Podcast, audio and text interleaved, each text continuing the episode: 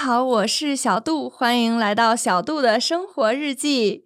呃，最近呢，有很多大陆同学都开始跟我交流，就说来到台湾之后呢，他们的台湾老师都特别喜欢夸奖大陆的学生。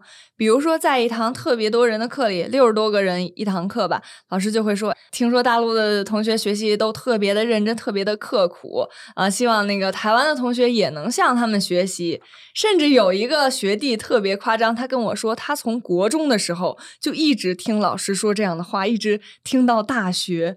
我当时觉得也太夸张了吧？他说他们老师就会说：“你们现在不好好学习，怎么比得上对岸的学生呢？你们知道对岸的学生有多努？”力吗？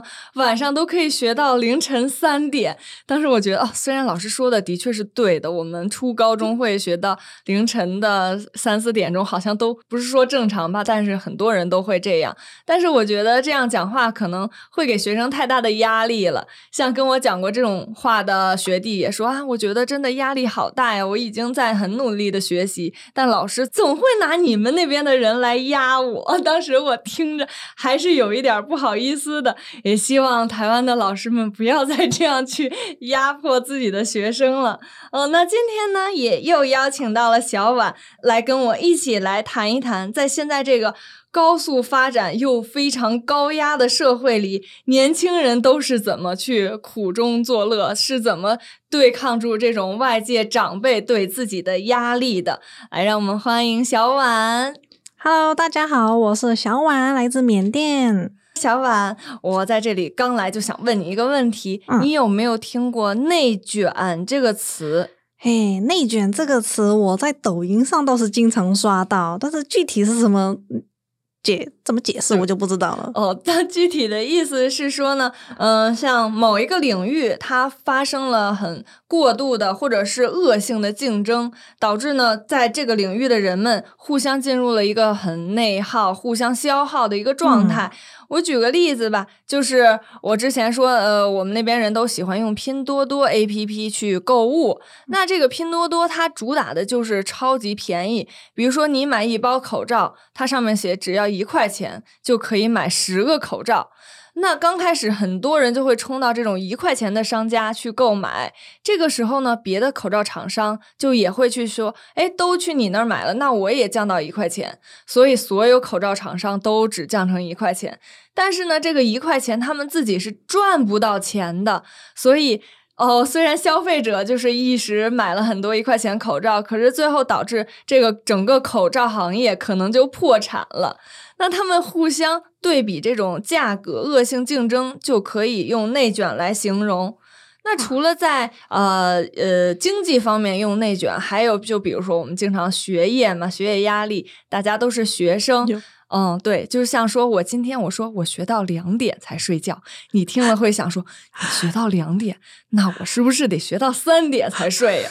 然后最后卷卷卷，比到大家是最后我凌晨六点睡的觉，睡了十五分钟我就来上学了，这种也叫内卷。我们私底下会。呃，暗搓搓的较劲，但是我可能不告诉你。对我当时上大学的时候，有一张梗图特别有名，就是最可怕的是是期末考试之前，当我睡醒的时候，对吧？然后 室友全都坐在底下复习功课，啊，只有我刚醒。我非常理解那种情况，就是觉得完了，我我我要变成班级倒数第一了。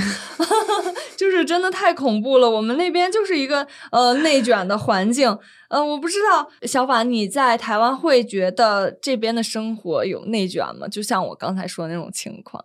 嗯，除了学习的方面呢，嗯，学习的方面的话，可能会不同的室友就会有不同的卷度，嗯，然后像 像我我的好朋友就不会，我们是一起躺平的那种人。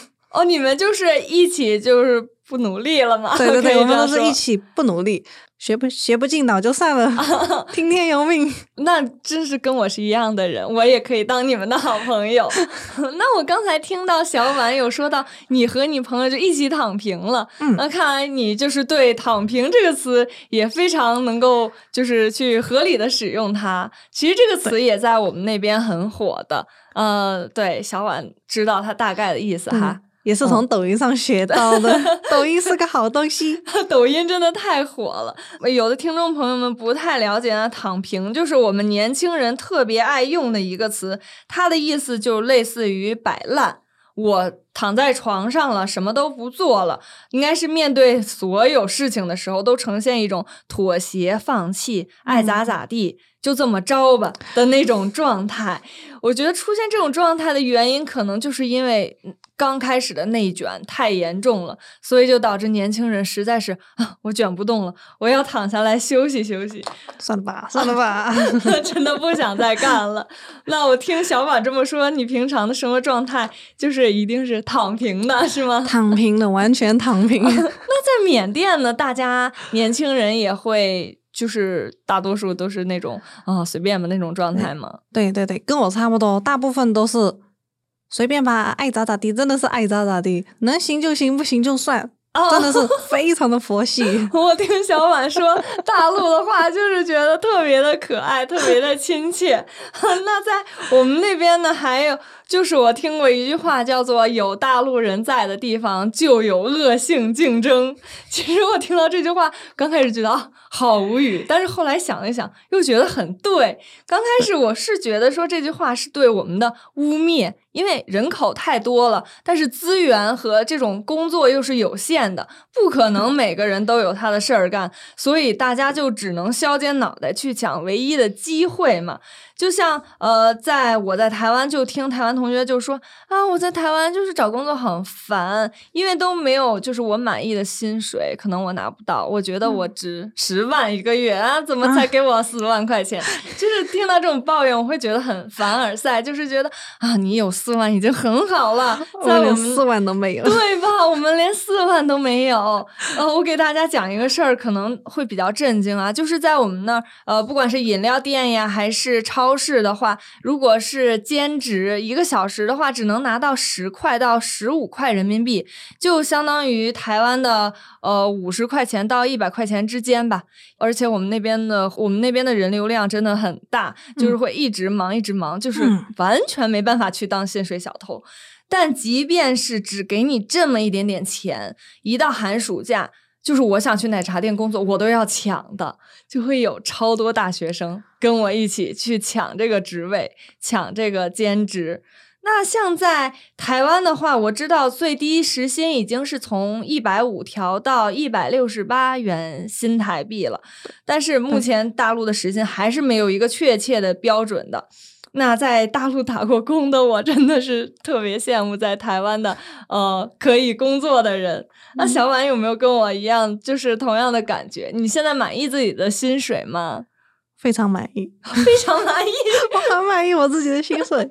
因为缅甸的薪水其实也很低，尤其是时薪，它可能就呃不到五不到五十的，可能二十到五十块中间那个台币。哦，那更低呀，很低。然后就很，其实华人做的少，他们当地人会选择去做时薪，就是 part time 这种。哦，对。那我好奇你们那边一个便当是多少钱呀？就是相当于台币的话，哎，台币 台币的话你要换算一下，我的脑袋可能转不过来。没关系，没关系。缅币的两千五左右，就可能不到十块人民币。哦，那便当也是。还算便宜吧，换算成人民呃台币的话，五十，嗯嗯，差不多，有还比他更低的哦。那这样的话，薪水低啊，其实也有点过于低了，嗯。但是在我们北京的话，物价是跟台湾，嗯，比如说新竹、台北一样的。同样的一个便当就是要差不多六七十或者到九十，对。可是我们实习一个小时连一份饭都买不到，听起来感觉真的还蛮可怜的。所以再听到台湾同学跟我抱怨说，嗯，台湾生活苦，我真的就是想去揍他了。有 有吗？有。呃，那我想我我我还好奇，就是在缅甸的话，有没有这种最低的工资标准？就时薪的话，没有。他没有规定的一个标准，就是看那个老板他心情，就是他可能人好的话，他就会给你比较多，嗯，然后他人不怎么样的话，就会给你比较少。他不太会注重，就是他不会 根据那个国家的法定法规给。对，他会走法律漏洞。哦，走法律漏洞，在法律的边缘疯狂试探，这好像也有点像我们那边的私企，其实也还是没有一个最低的这种呃。这样打工叫兼职的一些标准的，但是我们呢还是有一个最低工资水平。如果你是正职员工的话，差不多一个月是两千二，一定要保证两千二。但是像你说的，很多人也会去钻法律的漏洞，他并不会给到这么多钱。是的，我们也是完全不会给到，然后就看。就有的人会工资很高，然后有的人就会工资很低，差异还是蛮大的。是，我觉得那这么听起来，缅甸跟大陆都要好好学习台湾的这种，呃，这种工作氛围了，真的是非常的令人羡慕。那那你在台湾工作的时候，有没有听过这边的人会讲说九九六或者零零七这种数字呢？九九六是听过，但是零零七。还这么有啊？那你猜猜九九六是什么意思？我觉得你应该知道。九九 九九六知道，九九六是早上九点上班，晚上九点下班。对，那六呢？一周工作六天。对，太棒了，你答对了。九九六就是我们，特别是北京的生活状态。有的时候我跟我同学聊天，因为我比较爱熬夜嘛，然后我现在也不是上班族，所以我两点有时候给他发一个东西，他马上回我。然后我说啊，你怎么不睡觉？你明天不是上班吗？他说哦，我刚下班，我现在连计程车都打不到了。我觉得天呐，太痛苦了。就是我们那边好像真的九九六会比较多，但在台湾的话，从来就是没有听过。呃，那还有一个词零零七，我解释一下，就是从十二点干到十二点，相当于二十四小时待机的状态，然后一周要工作七天。这个其实真的有可能，就是在我们那边的大厂也非常流行这样的工作方式啊。大厂的意思呢，就是一些新兴的互联网企业，比如说在台湾也有很多小米，我看小米也有很多店哦，在我们那边小米就叫大厂，或或者是台湾同学看动漫会用腾讯。腾讯在我们腾讯，腾讯我有用，有用吗？有用。他们那种加班也加的可狠了，就比如说，呃，领导凌晨给你发东西，你必须要回，不回的话，他们第二天就要呛你说，哎，为什么你都不工作？你这个效率怎么回事？我觉得真的，其实这样对比起来，大陆的工作压力实在是有一点太大了。但是呢，台湾在这方面是有明确规定上班时间的。我知道劳工就是正常的工作时间，一天不可以超过八个小时。对，嗯，那像小婉是呃这种呃外籍的留学生，嗯，是不是一周不可以超过二十个小时的工作？对对对，上学期间是不能超过的。根据劳基法规定的话，嗯，对，就是说保证你们一定要兼顾到自己的学业，是不是？就不能超过二十个小时，这点真的 非常的人性化。我们是那种，你只要是下了学，爱干嘛干嘛，就是你一晚上不睡觉去工作，也没有人会去管的这种状态。那就是在台呃呃，在缅甸的话，会有就是这种呃劳劳基法，就是规定说一天都要工作多长时间吗？没有，没有这种没有这种明确的规定。其实，嗯，就大家就看。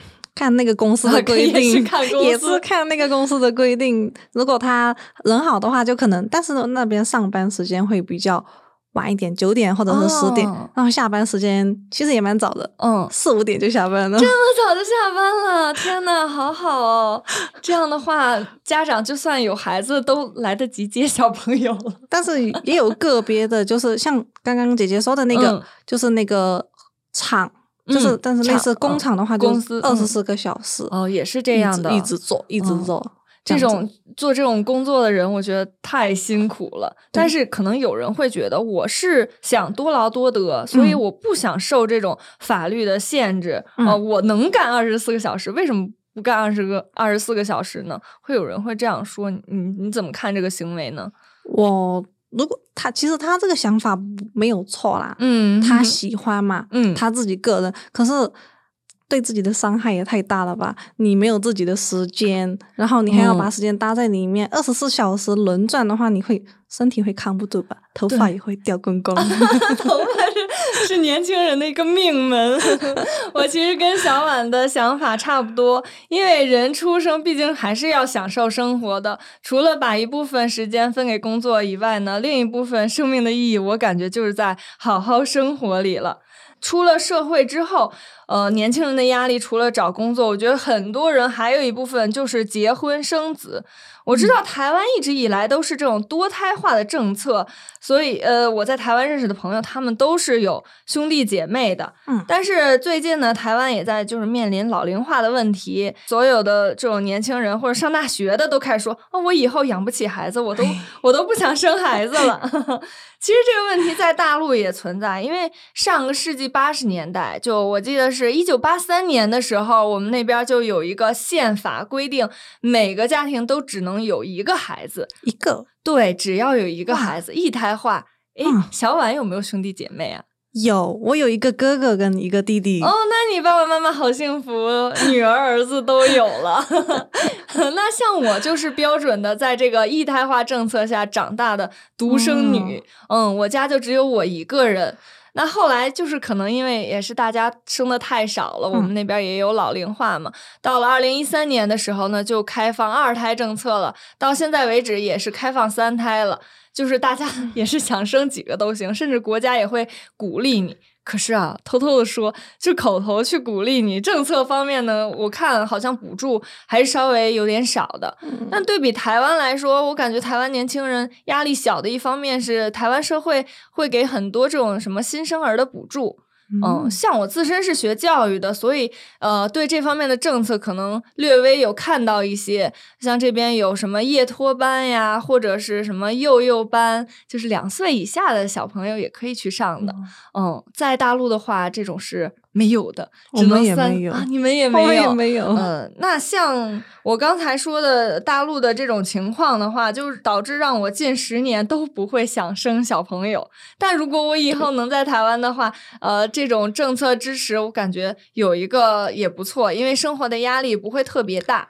嗯，其实最后对比出来，我发现，呃，台湾的年轻人可能因为本身就是从小在这个氛围长大的，大家也会对自己的生活有一些要求，所以呢，说的压力在我们大陆人看来可能会觉得，哎，我觉得还好，你们已经生活的很幸福了。但是呢，不能这样去对比，毕竟每个人生活的地方不一样。对，就像台湾的同学来大陆会觉得啊，天哪，为什么你们都这么的呃生活的压抑？有认识台湾到大陆交换的年轻人，他们会觉得说，呃，大陆的老师会就是会可能要求会更加的多一点，这样，嗯，对。